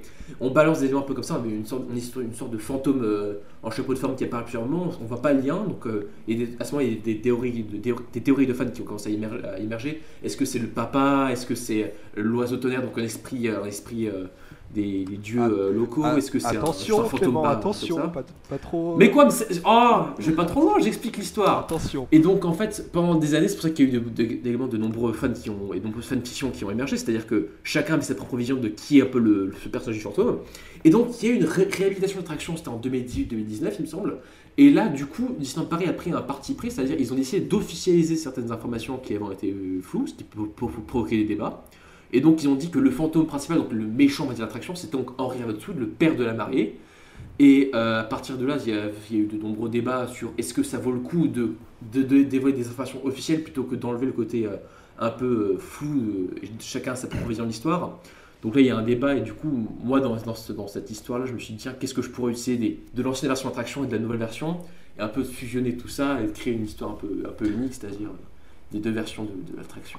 Ce qui, ce qui a été J'ai cool En fait, compris. ce, aussi. qui, ce qui est pratique av- avec tout ça, c'est euh, que tu tu peux pas faire une, enfin tu peux pas tomber sur une version que t'aimes pas quoi. C'est vraiment à chaque fois tu choisis ce qui t'arrange, C'est euh, ça. ce, qui te mène vers ce que tu aimes en fait en général. C'est ça, parce qu'il y a ce des que- c'est ce trucs que t'as qui ont été euh, rajoutés qui, ont, qui me plaisent pas forcément, des trucs qui étaient avant qui étaient mieux, mais comme des trucs qui ont été rajoutés dans la nouvelle version que je préfère par rapport à l'ancienne. Donc, euh, Tu, tu- tu partages cette, cette vision de, de l'écriture, euh, Jérémy? Oui, oui, exactement, exactement. C'est, c'était directement un des partis pris de quand on a commencé à travailler dessus, donc euh, totalement. Mais du coup, si je peux rebondir, euh, si je peux, si je peux rebondir sur ce que vous dites actuellement, euh, comment à partir d'une histoire qui est techniquement déjà construite, vous arrivez vous à raconter quelque chose de nouveau, quelque chose que même les, les plus grands fans euh, pourraient être surpris ou euh, découvrir une nouvelle facette d'histoire, de nouveaux personnages? Comment on construit quelque chose quand on a déjà une histoire et un lore adapté?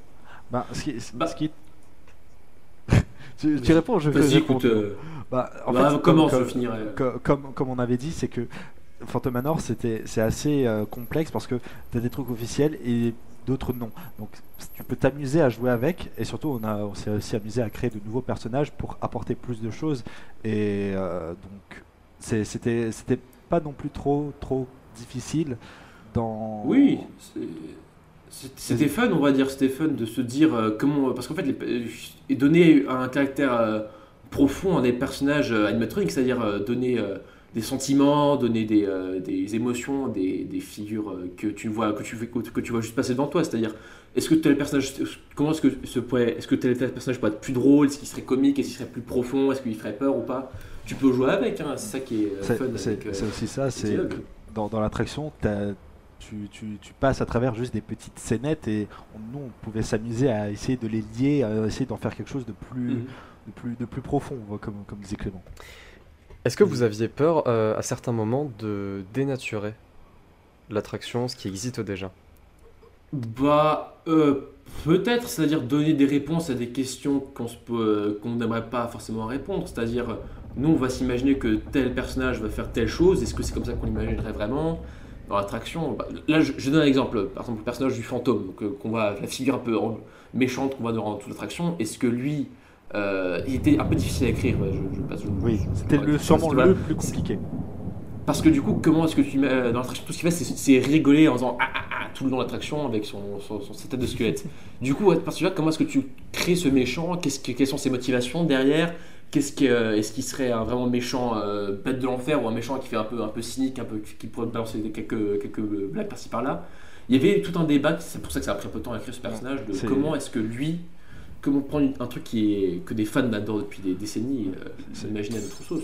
Exactement ce qu'il disait, c'est que en fait, ça, on a pris énormément de temps à l'écrire parce qu'on faisait vraiment très très attention à ce que tous les personnages diraient, surtout par rapport au fantôme, à sa fille euh, Mélanie. On était très très pointilleux de euh, comment ils pourraient se répondre, de comment ils agiraient dans cette situation. C'est, c'est, c'est- c'est- on essayait d'être le plus, euh, comment dire, euh, Fidèle, on va dire. voilà, mais, euh, fidèle possible. fidèle avec mais à notre sauce c'est-à-dire Voilà. pas euh, c'est une adaptation quoi. Ça semble être un travail très, très complexe et très minutieux parce que euh, j'imagine que des détails comme euh, simplement l'intelligence d'un personnage, devoir définir un petit peu ce, euh, la façon dont, dont la personne va être euh, euh, maligne ou, euh, ou peut-être futée, euh, rusée, peut-être pour citer des synonymes, euh, Mhm. c'est un- peu complexe parce que euh, en fait au final euh, tout ce qui se passe dans la tête des gens c'est un petit peu des personnages, des, des figures abstraites. Euh, c'est ça euh, si quand ça se trouve ça déjà plaira pas aux gens si ça se trouve notre vision non mais oui mais peut-être que certaines, Tant pis. certaines choses quoi Bon bah du coup, on, ça, sort- on- on a décidé peut- de de, euh, de ne pas sortir mais- Moriard. ce que je veux dire ce que je veux dire c'est que c'est notre vision à nous mais je veux dire Oui. Phantom Manor, il y a des milliers de fans qui ont chacun leur vision de l'attraction et c'est ça qui est intéressant avec cette attraction C'est- que sur- chacun a sa propre vision sur- surtout cette année, et nous on va au juste un niveau, niveau euh, Haunted Mansion, Phantom Manor, les gens seront gâtés. Surtout qu'il y a une grosse communauté de euh, gens qui aiment Phantom Manor et ce- ce- cet univers. C'est que déjà, nous, on sort d'Anamis Moriard. Il y a aussi un autre projet euh, de, euh, de moyen métrage fait par une autre personne qui s'appelle Joanne Soupli. Joanne qui, lui-. Voilà, Joanne Soupli qui fait, lui, un moyen métrage sur Phantom Manor. Et ensuite, il y a aussi le film The Haunted Mansion qui reprend quelques éléments qu'on a de Phantom Manor, mais qui n'est pas totalement pareil. Donc voilà, ça permet d'être très très diversifié en termes de versions et c'est c'est aussi ça qui est, euh, qui, qui est beau. Si ça ne fait pas l'unanimité, ça ouvrira le dialogue. Et c'est déjà très ça. très beau comme, euh, ça qui comme, forme de création. Euh, d- à propos, est-ce que euh, la fiction peut être écoutée si euh, on ne connaît pas l'attraction? Ah oui, Exactement. le, but c'est que euh, c'est que c'est un, univers qui soit un peu. euh, le, le fait c'est que nos nouveaux personnages qu'on a introduits, qui sont que Vincent et Liane, seront également des personnages qui vont arriver dans, ce, dans cette petite ville et découvrir d'eux-mêmes euh, l'histoire de ce manoir. Et donc euh, justement, ça qui est intéressant, c'est que eux, vu que ce sont des personnages auxquels les, les spectateurs vont s'identifier, ils vont pouvoir apprendre avec eux l'histoire. Et euh, ça va pas être un truc qu'on va balancer comme ça, euh, genre, Eh, ça, ça, ça, si tu connais pas, c'est t'es t'es- nul, tu, on, tu comprends on- pas. on a réussi à faire en sorte que les gens puissent découvrir et en même temps, en même temps de pouvoir faire des références à des gens qui peuvent connaître euh, certaines références, euh, que ce soit à l'attraction ou à d'autres choses, que, euh, que voilà, que tout le monde puisse y trouver son compte, en même temps de découvrir et de pouvoir apprécier les petites références qu'on y a mis. Mhm. Mais je pense que c'est la meilleure façon de faire quand, quand on s'inspire d'une œuvre déjà existante, de rajouter des personnages qui, avec le spectateur, découvrent euh, Mhm. l'univers qu'on va leur présenter. Et euh, bon, je- enfin, si je devais comparer, c'est un peu ce que j'avais fait avec euh, The Backdoor à l'époque. Euh, Mhm. J'en ai peut-être déjà parlé dans un autre épisode, mais euh, c'était une fiction audio que j'avais fait aussi, où le, même, le principe était le même, mais sauf que là, moi, j'avais basé l'histoire sur le parc entier. Oui. Et euh, c'est vrai que je, je retrouve un peu ce que vous dites dans ce, ce fait de, on a euh, deux personnages, et c'est génial parce que du coup, ça permet à la personne qui écoute et qui a peut-être aucune connaissance de, l'univers, de l'attraction du parc, etc., de découvrir avec eux qu'est-ce qui s'y passe, qu'est-ce qu'il y a de, de si intéressant dans cet endroit, pourquoi cet endroit est pas un autre. Et, et c'est génial pour le vôtre parce que vous, on est vraiment dans un truc où on n'est pas littéralement dans l'attraction Phantom Manor, on est dans l'univers de Phantom Manor. Et ça pousse le dire encore plus loin, c'est-à-dire que vous avez tout un univers derrière, à la fois à respecter, à développer, mais aussi à créer. Et je trouve que c'est toute la, toute la complexité, dans, toute la complexité pardon, dans votre projet qui peut des fois rendre la chose encore plus compliquée que de faire quelque chose de toute pièce. Parce que quand on crée un univers de toute pièce, si à un moment on se dit ah on a oublié de préciser ça, bah, c'est pas grave, c'est cohérent dans notre univers. Là dans Phantom Manor, on, on a vraiment l'impression qu'il faut, euh, qu'en tout cas pour les fans et pour les personnes qui connaissent, euh, citer euh, les choses les plus connues, devoir respecter l'univers de base, ne pas prendre trop de liberté non plus sur l'univers et en même temps proposer quelque chose de nouveau sans faire Mm. du copier-coller. Et je trouve que c'est ce qui est très intéressant avec votre projet, c'est que euh, vous prenez un univers qui techniquement existe déjà de base, mais qui est tellement peu développé dans son envergure qu'il y a tellement de choses à raconter tout en respectant un univers de base. Enfin, je vais très loin dans mon propos, mais tout ça pour dire que c'est un- une merci. C'est un projet, je trouve, en tout cas de, de- de ma vision, qui, qui est très complexe, je pense, à écrire. Et pour moi, c'est totalement compréhensible que c'est que ça ait mis du temps à, à, se, à se ficeler et que maintenant que vous avez les, les cordes en main, il suffit juste de tirer dessus et j'espère juste qu'il n'y aura pas un pendu au bout. Quoi. On- le, le- le- le premier, J'apprécie le bout de ta phrase. le, le- le premier Merci. titre qu'on avait donné à la série était Ravenswood Manor. Euh, c'est dire Mm. qu'on a euh, ensuite ça a changé en Anonymous Moria. Est-ce qu'on dit ce que veut dire Anonymous Moria, euh, Clément ou pas? Bah alors, Ja- Jack Ravenswood Manor, c'est parce que c'était le nom, le tout premier nom que devait avoir, la- que devait avoir euh, la- Oui. un des premiers noms que devait avoir l'attraction de base, parce que c'est la famille Ravenswood, c'est le manoir de la famille Ravenswood. Et puis on se dit, euh, on, va, on, va, trouver un titre un peu plus, un peu plus sympa, un peu plus, gé- pas, pas forcément générique, mais qui peut, qui a de plus en plus tape à l'œil. Anonymous Moria, c'est du latin, c'est une vraie réplique qu'on voit dans l'entrée de l'attraction. Ça veut dire, je ne mourrai pas complètement. Donc il y a, il aussi, il va y avoir aussi un peu ce thème-là de, de la mort, Voilà, de voilà, euh, qu'est-ce que ça veut dire de, Mais ce qui, C'est beau. ce qui était cool aussi de faire cette série, c'est que on, on retrouvait un petit peu ce, ce style. Par exemple, là, avec la première version de The Haunted Mansion, c'était euh, quand même une attraction où ça- c'était la première maison hantée donc de, euh, de, de- du land, enfin du parc Walt Disney du parc de Disneyland, du premier parc, et qui mélangeait l'horreur, enfin de, les frissons et un peu une sorte de, de, de fantaisie un, un peu un peu gaguesque un peu comique. voilà un peu Oui. un peu comique et ce qui était cool c'est qu'on a moi en tout cas j'ai cette impression qu'on a réussi à aussi à retrouver un peu ce ce, euh, ce délire de, de faire un peu du, du frisson et en même temps d'y apporter une touche un peu un peu comique Euh, C'est parce qu'on a- c'est ce qu'on aime bien écrire, ça. C'est, Ouais, euh, C'est-à-dire que nous, pour- moi, je, ne me vois pas écrire simplement de l'horreur pure, surtout en Oui, oui. en, en- Oui, en oui. audio, ça peut être compliqué. Mais tu vas avoir une petite blague par-ci par-là, ça fait sûr. tout ça. Si Oui, les gens trouvent ça drôle, moi je montre que ça, je trouve ça. après si vous trouvez pas ça drôle ne l'hésitez pas s'il vous plaît hein, euh, voilà Voilà, s'il vous plaît, nous, on, est pour vous faire rire, donc euh, Voilà. voilà. nous sommes c'est rigolo. voilà, c'est rigolo Oui, c'est rocambolesque. c'est- c'est le mot, voilà. rocambolesque voilà. Est-ce que vous avez un, un extrait? À nous faire écouter bien sûr Bah écoute, oui, ça, tu- ça tombe bien que tu demandes ça, j'en ai un sous la main. écoute. euh, Ah, t'avais t'avais une cassette dans la poche, c'est Il y incroyable. avait une mais- cassette. Je l'ai dans la écoute, poche. là, voilà, je te, je te la passe. Voici ma, voici Tiens, ma prends la Euh, très jolie tu- cassette as Merci. Attendez. J'espère que tu as un magnétoscope dans ta poche. Pas la faire tomber. Ce Hein. qui, ce qui est encore mieux, c'est qu'on a un lecteur à cassette juste derrière. Qu'on avait Waouh, mais quel- vas-y, mets- ça, ça mets-la tombe dedans. bien, dis donc. Attends, je... c'est voilà, pas c'est dedans, c'est parti.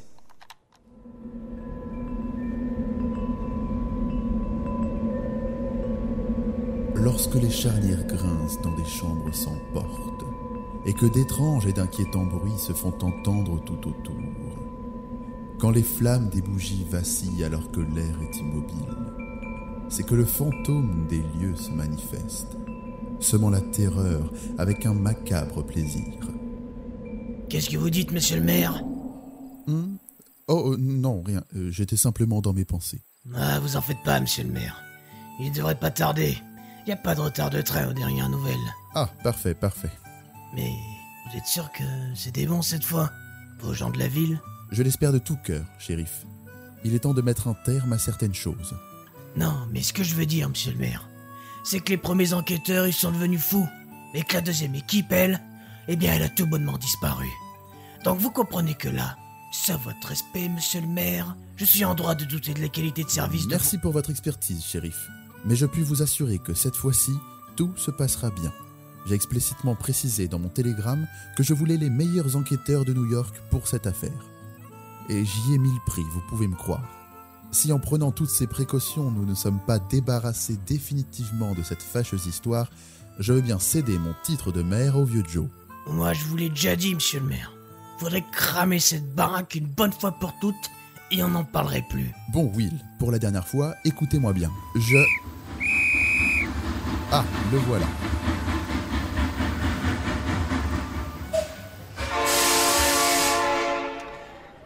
C'était euh, c'était un super extrait. Bravo. Euh, la cassette, euh, on la garde ou je sais pas ce qu'on. Euh, oui, ça fera un souvenir. Ouais, ouais, vas-y. Voilà, on en a d'autres, on en a d'autres. Bah, super, merci. Bah, Euh, bah, c'est normal. hein. je, crois, je- je crois que ça, je crois que ça commence à être euh, la fin de l'épisode euh, Oh, bah de la foudre. Oh non. Pour euh, du coup Oh. l'épisode de Clément et de Jérémy. Merci beaucoup d'être venus. Euh, peut-être que vous. auriez peut-être des, des recommandations à nous faire, des, des petites œuvres, des petites choses que vous avez aimées dernièrement ou dans votre vie en général. Euh, Est-ce que vous avez des trucs, des trucs à dire? Bah, déjà, je tiens à remercier aussi toutes les personnes qui ont travaillé avec nous sur Nonomis Moriar, hein, parce que euh, ça a été comme une grosse équipe, hein, et surtout, ils ont presque tous euh, voulu travailler bénévolement. On a quand même eu Tom Ouais. pour, euh, pour les illustrations. Pour les illustrations. Voilà. ouais, d'ailleurs, il fait un travail magnifique. Et- Vous allez voir, parce que du coup, les épisodes seront illustrés, ça va être un truc de fou. Incroyable. On a aussi plein, plein d'autres personnes, euh, que ce soit les acteurs. On a, Nicolas Balmont, un streamer euh, sur Twitch.